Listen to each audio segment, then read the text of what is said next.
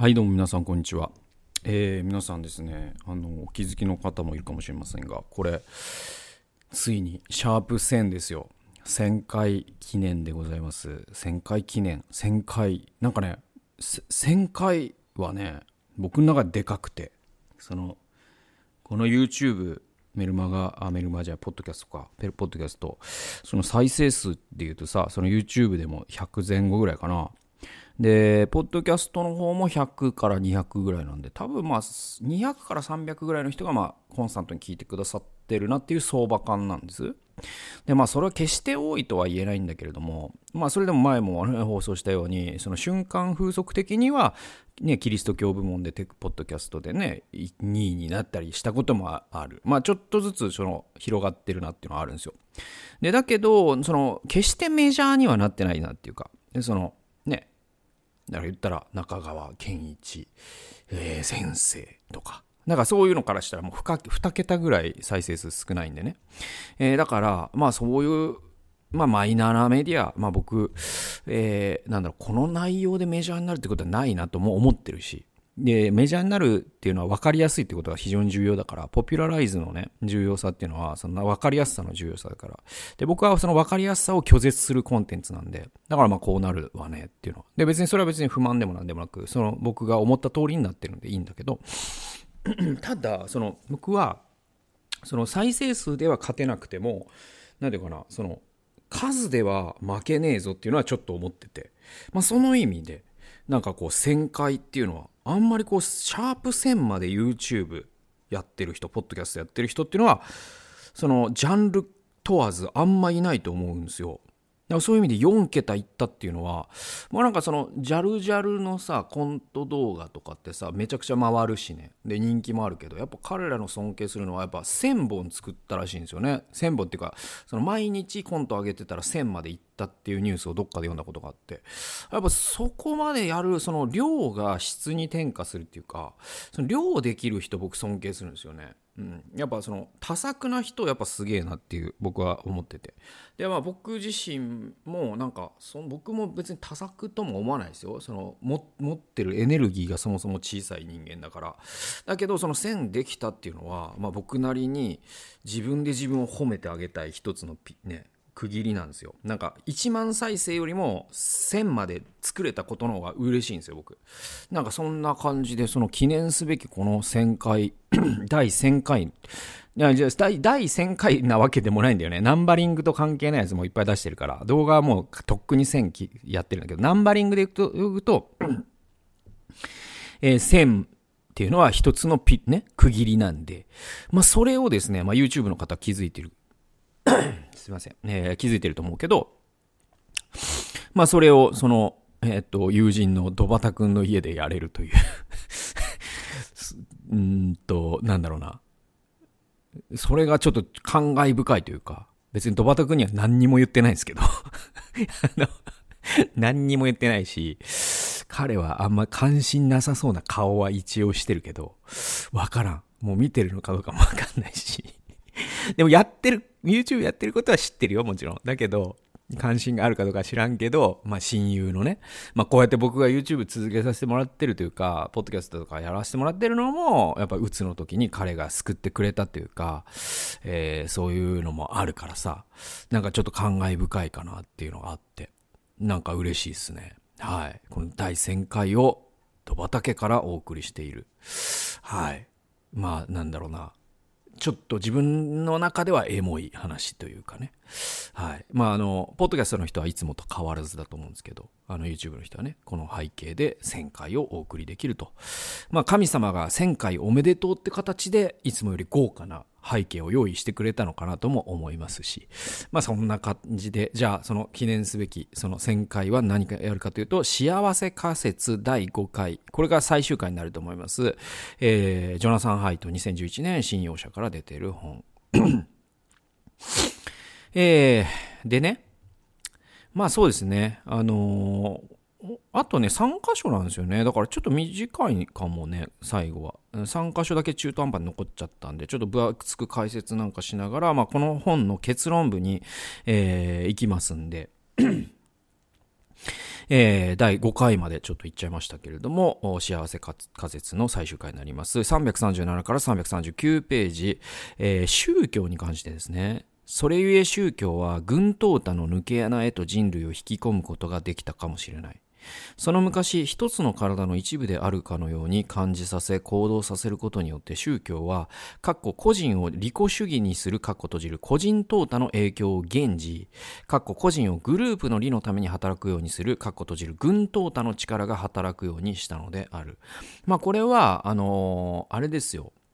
えーと、ユバルノア・ハラリの「サピエンス全史」とかもちょっと同じような論調で言ってることなんだけど要はその軍淘汰と、ね、個人淘汰っていわゆるまあ進化論の、ねあのー、なロロジックっていうかな。あのそうそうそうそう。だからえっ、ー、となんだっけ。利己的な遺伝子のさ、リチャード・ドーキンスとか、えー、が言ってるけど、で、僕は利己的な遺伝子のリチャード・ドーキンスの、その、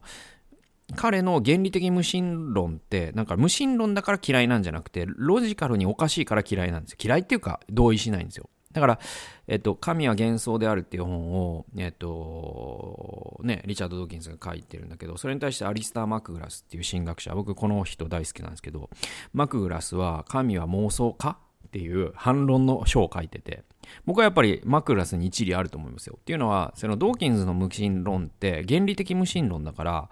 あの、結局ね、宗教になっちゃうんですよ。つまり、目的などないという教義を信じなければならないってなっていくんですよ。これが日本でいう私無神論者ですよっていうのと、ドーキンスが言うゴリゴリのハードコア無神論者の違いで、この区別ついてない人結構多いんだけど、ちょっと話それました。とにかく、その、ドーキンスとかも言う、あの、進化論の考え方で、これは僕はその一理あると思いますよ。その進化論を信奉するかどうかってね、信奉っていうのとも違うし、だけどまあ、あの、進化論、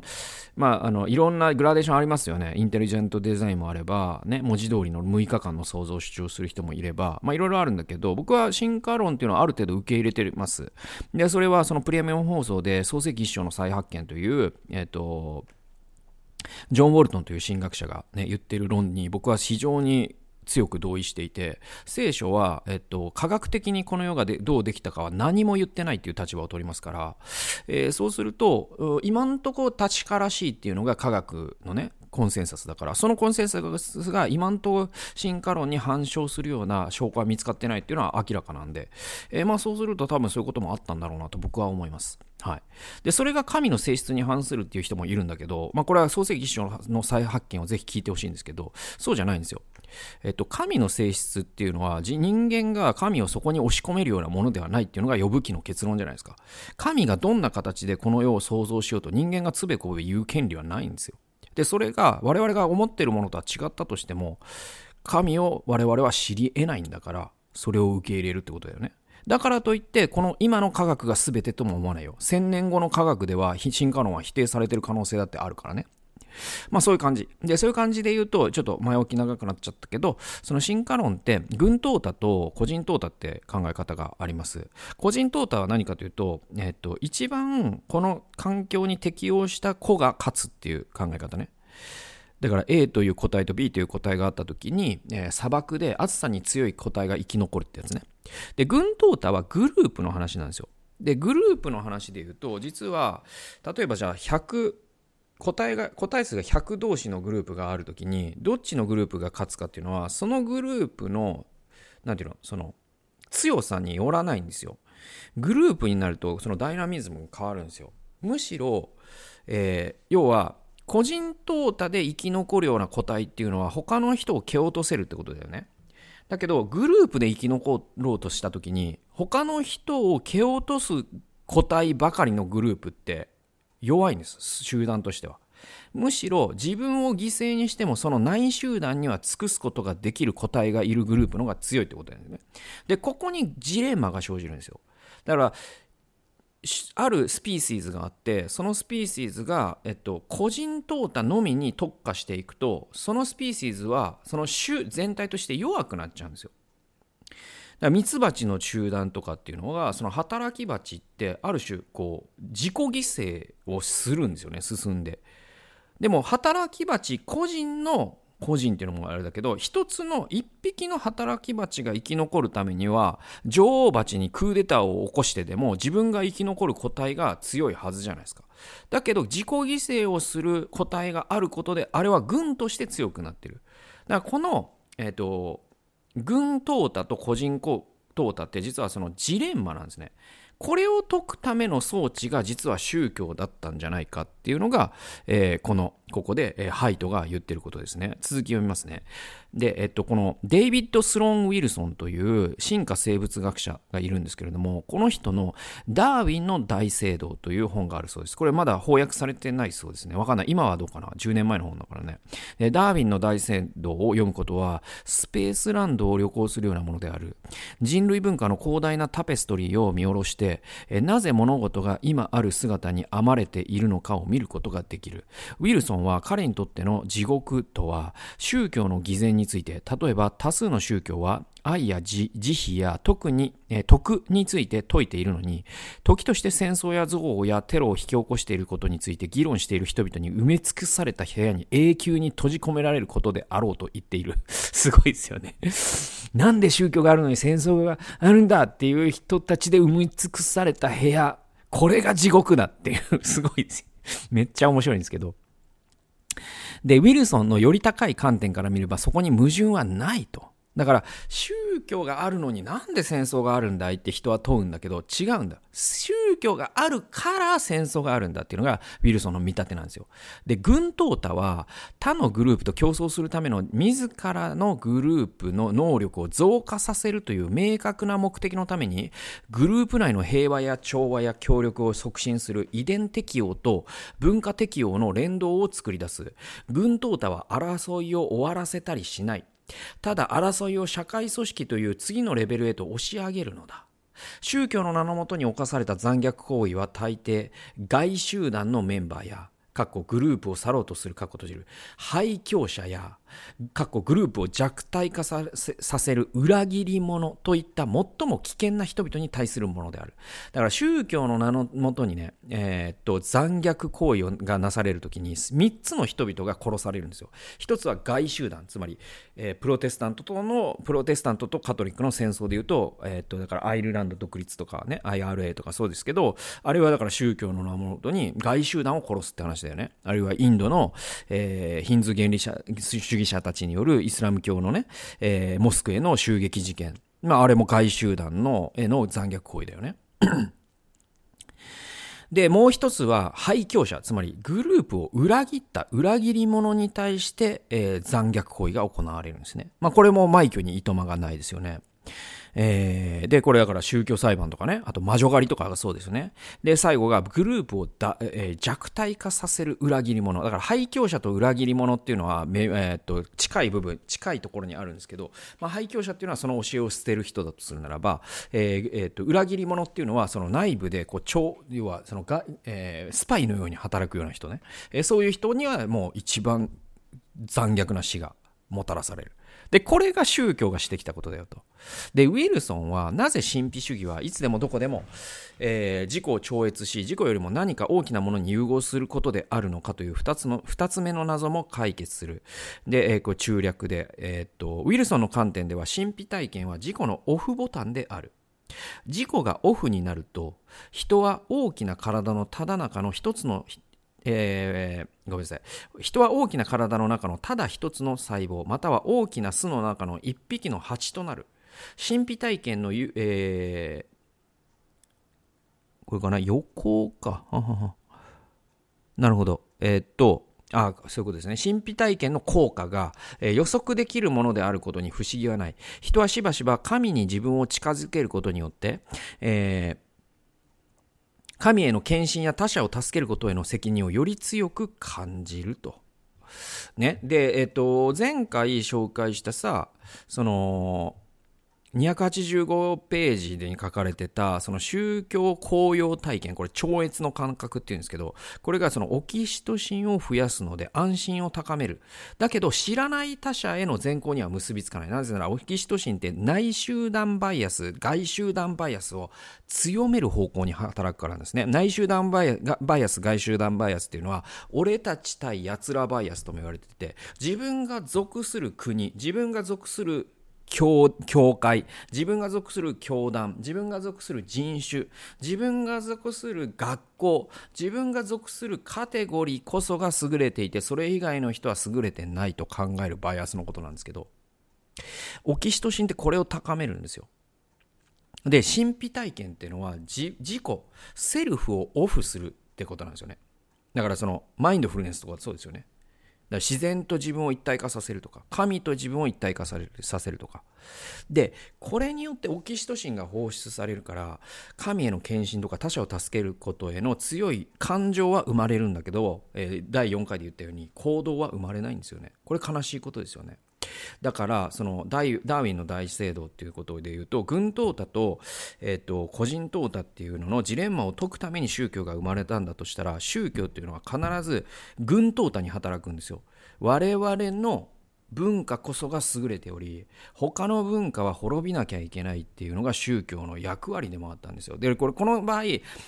僕が宗教性だと思思ってるものとここで言う宗教が別なものだっていうことをどうか分かってほしいんですけれどもだから僕は宗教性には興味があるが宗教的であることには興味がないっていつも言うのはそのその理由によるんですよ。宗教的であることっていうのはつまり軍淘汰に働くからキリスト教が優れてる。イスラム教はダメだとかキリスト教が優れてて仏教はダメだとか逆もしっかりですね。イスラム教だけがアラーだけが素晴らしくてアラーを、えー、拝まない人たちはジハードしてもいい、えー、これが宗教的であるってことじゃないですか。僕はこれは警戒の対象なんですよむしろ。で本当の宗教性っていうのはここでは話す時間がないのでしませんけれども、えー、なんでやっぱ実は宗教があるのに博愛を解くような宗教があるのになんで戦争があるの？これ正しい問いではなくて博愛を解くような宗教があるからこそ人間は戦争をするっていうこの事実に気づくことがまず平和への一歩なんでね。えー、この辺ってすごい大事なポイントなのかなというふうに思います。えー、あと2箇所です。えー、342ページ行きましょう。結論です。この本の結論です。ね。えー、それは幸福はどこから来るのかっていうのが、まあ、この本の問いなんですけど、その結論はこれなんですよ。私は人生の目的とは何かという問いに対して、なるほどという答えがあるとは思わない。しかし、古代の知恵と現代の科学を利用して人生における目的という問いに対する説得力のある答えを見出すことはできる。幸福仮説、幸せ仮説の最終バージョンは、幸福は間から訪れるというものである。幸福はあなたが直接的に見つけたり獲得したり達成したりできるものではない。正しい条件を整えた上で待たなければならない。性格の階層やその、えー、要素間のコヒーレンスのように、あなたの中の条件もある。他の条件はあなたを超越した物事との関係性が必要となる。あなたと、えー、超越、あなたを超越した物事との関係が必要となると。ちょうど植物が成長するために日光、水、良い土壌を必要とするように、人には愛と仕事と自分より大きな何かとのつながりが必要だ。だからさっきの箇所で、あ、ハイトは無神論者なんだと思ったかもしれないけど、そんなことはなくて、えハイトは宗教は人には絶対に必要だっていう立場なんですよね。だけど宗教には副作用もあるから気をつけよう。これ本当大事なことですよね。で、あなたと他者、あなたと仕事、そしてあなたとそれよりも大きな何者かまあ、神様ですね。との間に正しい関係性を築くように努力することには価値があるもしこれらの正しい関係を得られれば、人生と目的の意味の感覚はおのずと湧いてくるだろ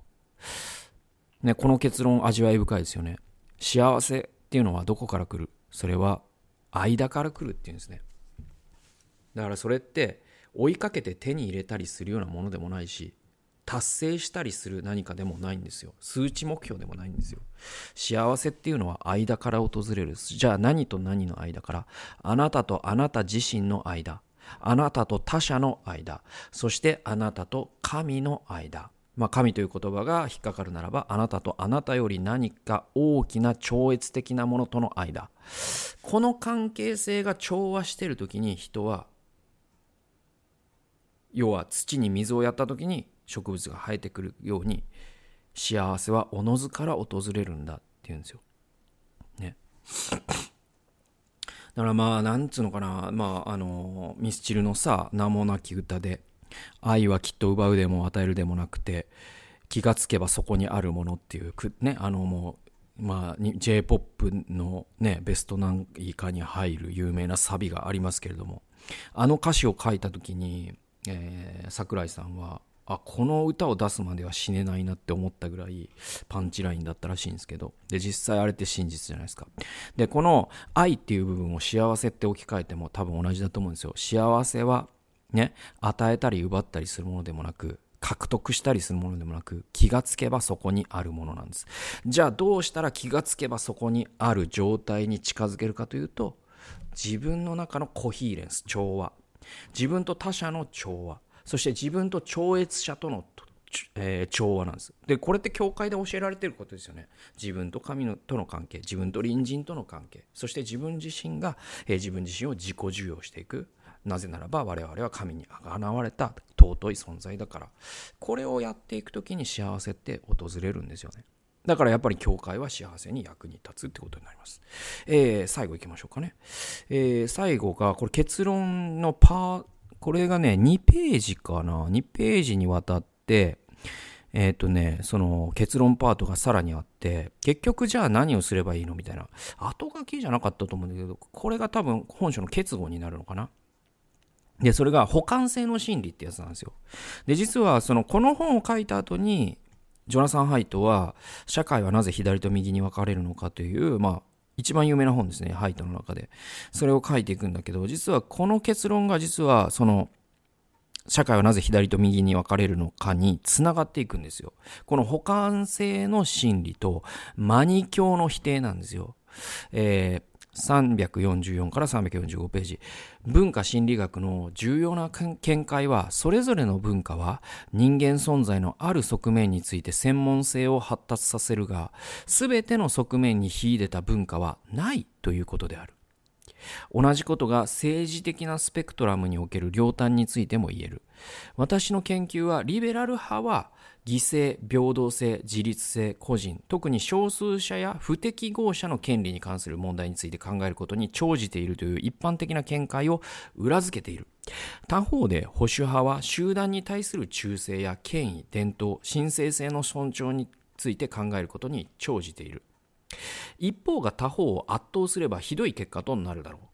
リベラル派のいない社会は多くの個人にとっては厳しく圧政的なものとなるだろうし、保守派のいない社会はデュルケームが非常に重要であることを示した社会構造や社会規範の大部分を失わせ、自由とともにアノミー、これ無規範状態ですね。これが増加してしまうだろう。だから知恵を探すなら決して見つけられないと思うような場所、つまりあなたに相反する精神の中を探すべきである。だからリベラル派こそ保守派のことを学ぶべきだし、し、保守派こそリベラル派のことを学ぶべきだってことです。で、自分と共感できる考えについてはすでに知っている。純粋悪の神話という目隠しを取り去ることができたら、そこで初めて何らかの良い思想に出会えるだろう。古いものと新しいもの、西洋と東洋、リベラル派と保守派といったもののバランスの取れた知恵を利用することによって、満足で幸福で意味を感じられる人生への方向を選択することができる。私たちは単に目的地を選択し、直接その場所に向かって歩き出すことなどできない。象使いはそれほど多くの権限を持っていない。しかし人間性の偉大な思想や最善の科学を利用することによって、私たちは象を訓練し、自身の可能性と限界を知ることで、賢く生きることができるのだ。まあだからこのハイトの結論っていうのは補完性なんですよね。だから彼がそのインドで学んだことでそのインドで生活したことでね人生観が変わったって彼はその社会はなぜ左と右に分かれるのかの中に書いてるんですよ前書きにねで結局その彼がその西洋の人でありながら東洋に出会った時にあこれは補完的なんだっていうことに気づくわけです。世界は補完性なんだってことに気づくんですよ。西洋的なものの見方が全てじゃない。東洋の見方っていうのはそれを補完する西洋の盲点になっていることを教えてくれる。これに気づいていくわけです。そして彼は政治についても専門家ですからリベラルのね、見えてない部分を保守が補完してくれるんだ。保守の見えてない部分をリベラルが補完してくれるんだ。ね。えー、今の新しい考え方の古い考えが補完し、古い考え方を新しい考えが補完するんだ。そんな風に考えていくことができたならば、私たちはこの像に振り回されることなく、賢く像を調教しながら像使いとして人類を一歩一歩前に進めていくことができるんじゃないか。こういう提言を続けているのがこのジョナサン・ハイトという人なんですね。だからじゃあこれに対して非常に有害な考え方は何かというと、まあ僕の言葉で言うと、マニ教的二元論という言葉になります。つまり世界を善と悪にシンプルに分けちゃうっていう考え方ですね。善なる私たちと悪なるそれ以外っていう考え方。だからこれ、そのトランプ主義者ってまさにそうですよね。世界はディープステートという悪に支配されようとしているので、光の戦士であるトランプがそれを救済してくれるっていうストーリーですよね。これマニ教なんですよ。マニ教が姿を変えたものなんですよ。で、あらゆるものはマニ教が姿を変えたものになりますよ。だから右翼の人たちが反日左翼対、えー、ね、愛国者の安倍さん。これもマニ教の一形態なんですよ。で、キリスト教だってそうですよ。キリスト教が一番素晴らしくて、世界を、全世界をキリスト教、えー、一色に染めてやる。これマニ教ですよ。はい。で、イエス様は仏教をも愛しておられるし、尊重していると僕は思います。はい。なんで僕らマニ教にならないように気をつけながら自分とは違う他者から常に学んでいく。まあこれを人は教養と呼ぶんですが、えー、そのように教養を身につけて自分とは違う考えの誰かから学び続けることっていうのをしていくことで、えー、私たちはこの世界を地獄から救うことができるんだと思いますね。ということで、まあ結構、まあこの本、なんていうかな。まあ、社会はなぜ左と右に分かれるのかは相当政治に振った話なんだけど、まあ、この本はよりこう人類全体の話でもあって宗教とは何かとかですね幸せとは何か仕事とは何か、まあ、いろんなことを教えてくれるいい本で、えー、これはまあなんかねたまたま図書館になかってでどうしても読みたかった。ったから3600円とか出して買った価値はあったかなと思います、えー、皆さんも聞いた価値があったなと思っていただけたらよかったなと思います。ということでまあ1000回の記念するね、えー、放送をこの友人のお宅でお送りできるのが、まあ、ちょっとね、感慨深いかなというふうに思います。えー、まあ、1000回全部聞いてくれた人っていうのは、また日本に1人いるか、いないか、わからんけど。あの、あの、お前、